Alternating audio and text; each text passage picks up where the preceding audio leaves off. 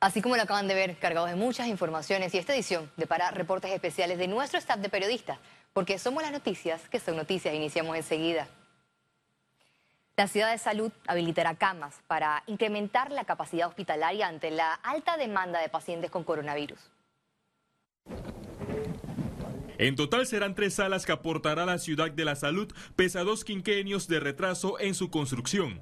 Las autoridades confirmaron la distribución de 150 camas para casos medianos o severos, 84 para la unidad de cuidados intensivos y 60 para la unidad de cuidados especiales respiratorios. Que se va a requerir aproximadamente unos 3 millones de balboas para las adecuaciones de la infraestructura, más otro recurso que tiene que ver con las líneas de oxígeno, las líneas de succión. Las áreas podrían estar listas en 30 a 40 días de llegarse a un acuerdo con FCC, empresa a cargo de la obra. Los espacios reforzarán la atención del Hospital Modular Panamá Solidario, que hasta el momento no ha colapsado. Camas más, el Hospital Solidario se convertirá en 100% intensivo, o sea, 100 camas intensivos, más todo, más todo lo que la ciudad hospitalaria tiene para dar, nosotros en Panamá entonces estaremos de verdad nivelados para lo que venga. El Ministerio de Salud tenía planificado habilitar las 160 camas en el Centro de Convenciones Figali para pacientes COVID-19 moderado. Sin embargo, los trabajos generan retraso. Ha presentado eh, que, eh, según lo que nos comenta la empresa, han tenido algunas situaciones con eh, parte del tendido eléctrico, cuando han estado haciendo las pruebas de lo que es la parte de electricidad, y han tenido algunos imprevistos lo que ha trazado un poco la entrega. Estas instalaciones tenían muchos años que no se, eh, se utilizaban y por lo tanto, lógicamente, eh, se han ido encontrando algunas cosas que hay que ir reparando y sobre todo, lo más importante es asegurarnos que una vez que abramos, vamos a estar en capacidad de brindar el servicio de manera adecuada y no tener situaciones en la cual eh, tuviéramos que estar en corredera en un momento u otro. Además del Centro de Convenciones Amador, el Instituto Técnico Superior Especializado, ubicado en Panamá Este, está en fase de estudio para ser adecuado con camas para pacientes COVID-19. Félix Antonio Chávez, Econius. Los casos de COVID-19 en el país podrían empezar a disminuir en las próximas semanas, aseguró el director de la región metropolitana de salud, Israel Cedeño, en radiografía.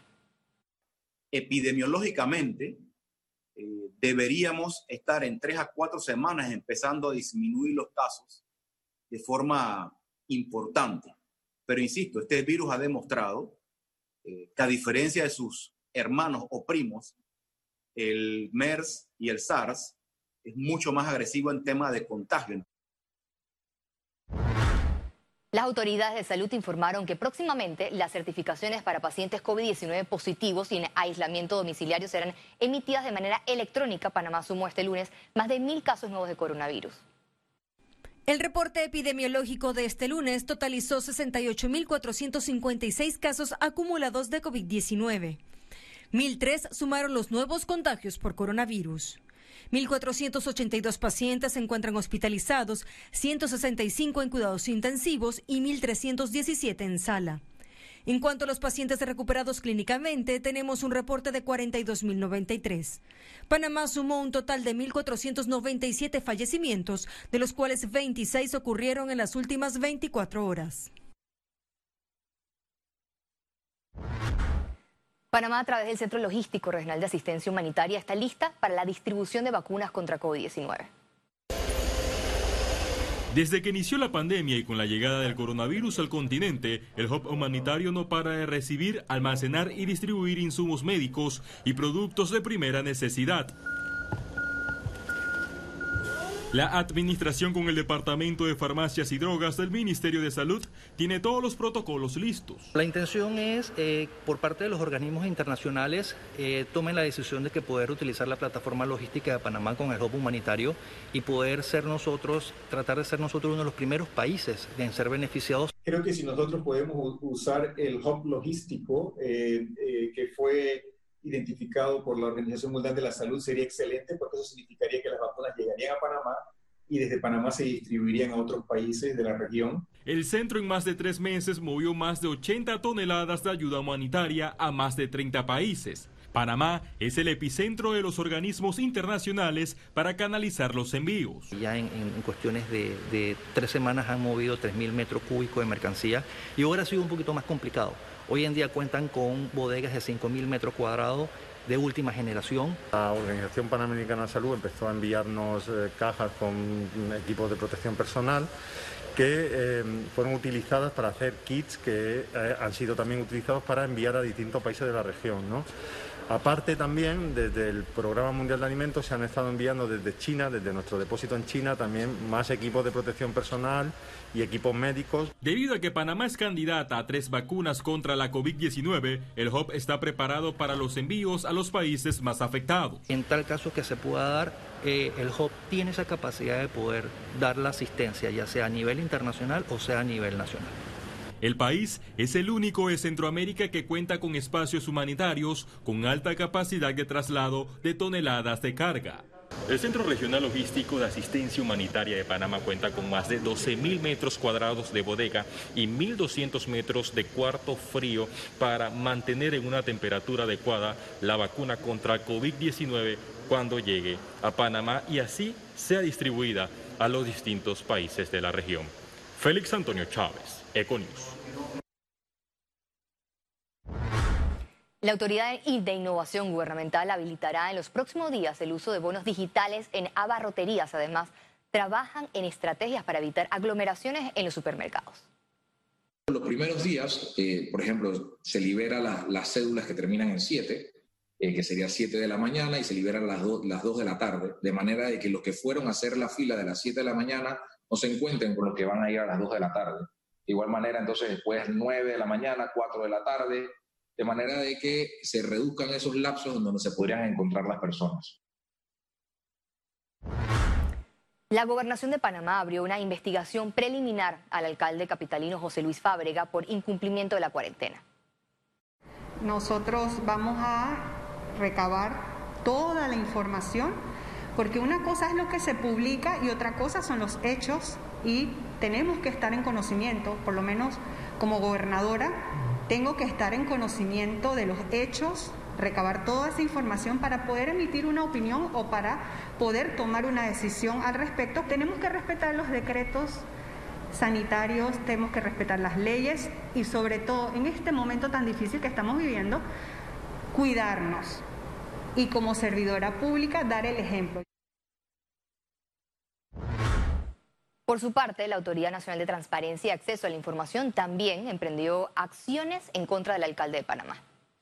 Ante los hechos conocidos este fin de semana que van en contra de la actitud que debe tener todo servidor público, la ANTAI comunica que iniciará procesos administrativos en contra del alcalde del municipio de Panamá, José Luis Fábrega, por el incumplimiento de la cuarentena total decretada por el Ministerio de Salud, así como otros dos casos de uso indebido de vehículos que pertenecen a instituciones del Estado. Se espera de nosotros que cumplamos honestamente con todos nuestros deberes y que no olvidemos que mientras más alto es el cargo que se ocupa, mayor es la responsabilidad en el cumplimiento de las disposiciones del Código Uniforme de Ética.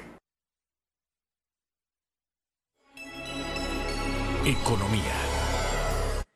Con más de 850 solicitudes, la Caja de Ahorros inició el programa Banca de Oportunidades. Este lunes el Ejecutivo puso en marcha el programa Banca de Oportunidades, a través del cual nuevos emprendedores y microempresarios que están reinventándose podrán acceder a préstamos. Es un programa con intereses, tasa de interés muy, muy blanda, a 84 meses, o sea, 7 años.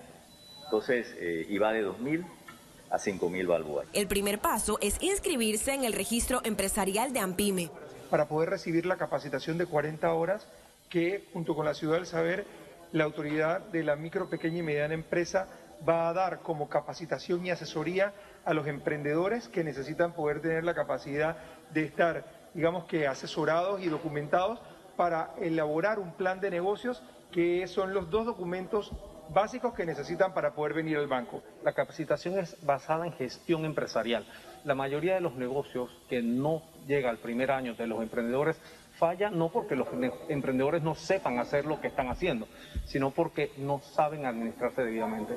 Una vez aprobado el plan de negocio, el emprendedor o microempresario deberá ingresar a la web cajadeahorros.com.pa y en la sección Banca de Oportunidades llenar el formulario para el préstamo. Otra opción es consultar a la asistente virtual Andrea al WhatsApp 6949-0076. El gerente de la Caja de Ahorros garantizó rapidez para la aprobación. El proceso interno debe demorar entre 24 y 36 horas. Es muy eficiente, debe ser muy rápido. Estamos eh, manejando unos volúmenes desafiantes. Parte del propósito del proyecto es que sea muy inclusivo y que alcance alrededor de 6.000 personas. En el evento entregaron los cuatro primeros cheques a emprendedores capacitados. Bueno, hay que atreverse, hay que ser perseverante y aprender de los errores y de estos momentos tan difíciles uno tiene que sacarlo mejor. Bueno, ahorita mismo estamos lo que es la, producción de maíz esto por hectárea y, y prácticamente ya esto ha sido una ayuda bastante buena de parte del gobierno y AMPIME también junto con la Caja de Ahorro para poder nosotros como pequeños productores portar ese granito de arena a la economía de este país. Caja de Ahorros tiene a disposición 12 de sus sucursales para atender este proyecto. Ciara Morris, Econews. El Banco Nacional de Panamá también se sumó al programa Banca de Oportunidades. La institución informó que se tiene 26 de sus sucursales preparadas para atender a microemprendedores y microempresarios en este programa de préstamos entre 2 mil y 5 mil dólares. En un comunicado, el Banco Nacional explicó que está enfocado en apoyar principalmente al sector agropecuario, la agroindustria, artesanal, tecnológico y turismo. El presidente Laurentino Cortizo sancionó ley que establece medidas temporales de protección de empleo.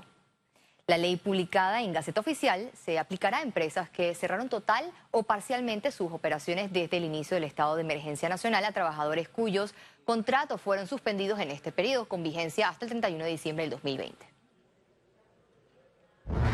El aeropuerto de Tocumen ya inició coordinaciones para los vuelos de paso tras decreto ejecutivo. Aquí le contamos mejor. El 14 de agosto podrían iniciar los vuelos de paso en el Aeropuerto Internacional de Tocumen. Así lo informó su gerente general, Raful Arab. Pero sí nos da a nosotros, eh, como hub de las Américas, eh, ese posicionamiento para Panamá y para el servicio que ofrecemos al mundo de la región de conectividad y de paso de, de, personas que quieren repatriarse a sus hogares, ¿verdad? Pero también nos, nos, nos permite a nosotros hacer ensayos de poner en práctica lo que ya tenemos establecido en nuestros protocolos, eh, no solamente indicaciones de salud, sino también de aeronáutica civil. También explicó cómo será el movimiento de pasajeros en tránsito al llegar a la terminal, ya que se mantiene la restricción de entrada al país. Al llegar a su, de sus vuelos, pues van a tener que pasar por, por el tamizaje, la toma de temperatura, la aplicación de la gel, de la gel alcoholizante. Eh, van a haber unas salas ya con separaciones eh, de distanciamiento social el uso de la mascarilla es totalmente eh, eh, imprescindible en el aeropuerto, ¿verdad? Eh, no van a encontrar duty free abiertos ni restaurantes, ya que el mínimo de espera de un vuelo a otro son de seis horas. Aunque aún no hay una fecha para retomar vuelos comerciales en Panamá, esta terminal aérea ya está lista para retomar operaciones. Aplicaron señalizaciones para distanciamiento físico en salas de abordaje, Colocaron dispensadores con gel alcoholado en entradas, salidas y salas. Están instalando mamparas acrílicas en el área de check-in, migración y aduanas. Y a eso se le suma un programa de limpieza profunda en áreas de alto contacto. A la fecha, del aeropuerto de Tocumen han salido 425 vuelos humanitarios. Ciara Morris, Econews. El gobierno pagará 52.4 millones de dólares en décimo tercer mes a empleados públicos. El Ministerio de Economía y Finanzas informó que el desembolso lo realizará este viernes 7 de agosto a 275.239 empleados públicos pertenecientes al gobierno central, entidades descentralizadas, empresas públicas, intermediarios financieros, patronatos y municipios. Al regreso, internacionales. Y recuerda, si no tiene la oportunidad de vernos en pantalla, puede hacerlo en vivo desde su celular a través de una aplicación destinada a su comodidad. Es Cable Onda Go, solo descárguela y listo, ya venimos.